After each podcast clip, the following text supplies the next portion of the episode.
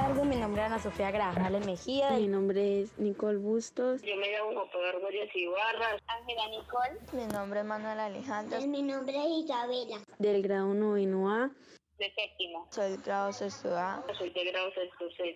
Grado octavo B. Yo llego al colegio por medio del bus escolar que me recoge afuera de mi casa. Yo me voy en bus. Yo voy al colegio en bus.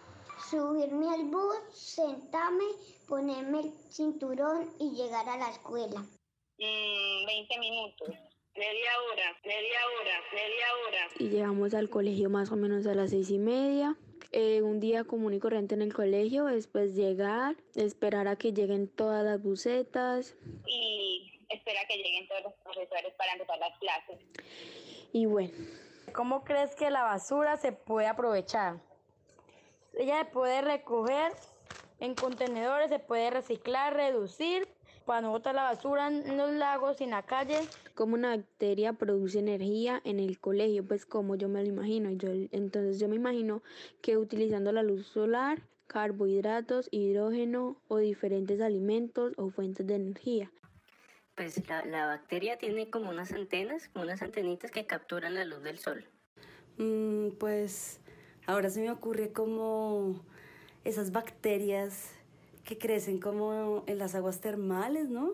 Que quizás esas bacterias podrían llegar a producir energía.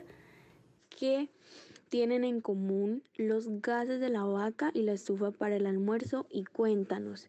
Entonces yo imagino que los gases de la vaca se podrían purificar y comprimir para utilizarlos como fuentes de energía, al igual que el gas de la estufa. Pues yo pienso que los gases de la vaca y los de la estufa de mi casa son más diferentes porque tienen un gas más concentrado. Eh, con el popo de las vacas se puede hacer gas para cocinar y así se pueden hacer los almuerzos. Y no me gusta su olor porque es muy fuerte. Yo pienso que la energía circular es capaz de generar competitividad y sostenibilidad. Yo creo que la energía circular es, es, un, mol, es un modelo de negocio. Uy, la energía, la energía circular yo creo que eso es como un tornado, como, como un tornado que está dentro de uno y dentro de la naturaleza, que se mueve y se mueve.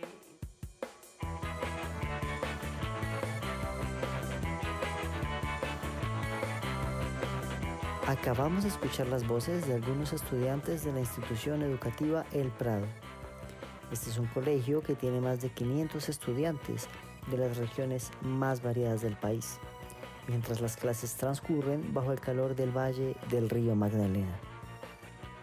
Les hicimos algunas preguntas aprovechando que estamos realizando un proyecto en conjunto para obtener energía y combustibles de una manera sostenible para la comunidad.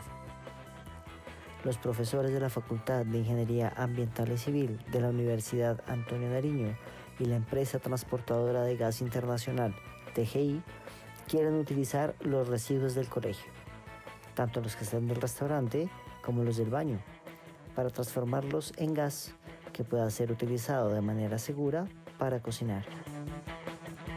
Parece magia, ¿verdad? Pues de hecho, no tanto.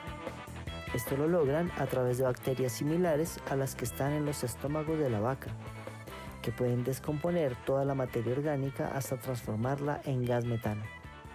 Las bacterias las introducen en recipientes controlados para que hagan su trabajo y podamos deshacernos de los residuos fácil y económicamente. En el siguiente episodio nos adentraremos aún más en el proyecto. Acompáñenos. ¿Y tú? ¿Te animas a ser number one?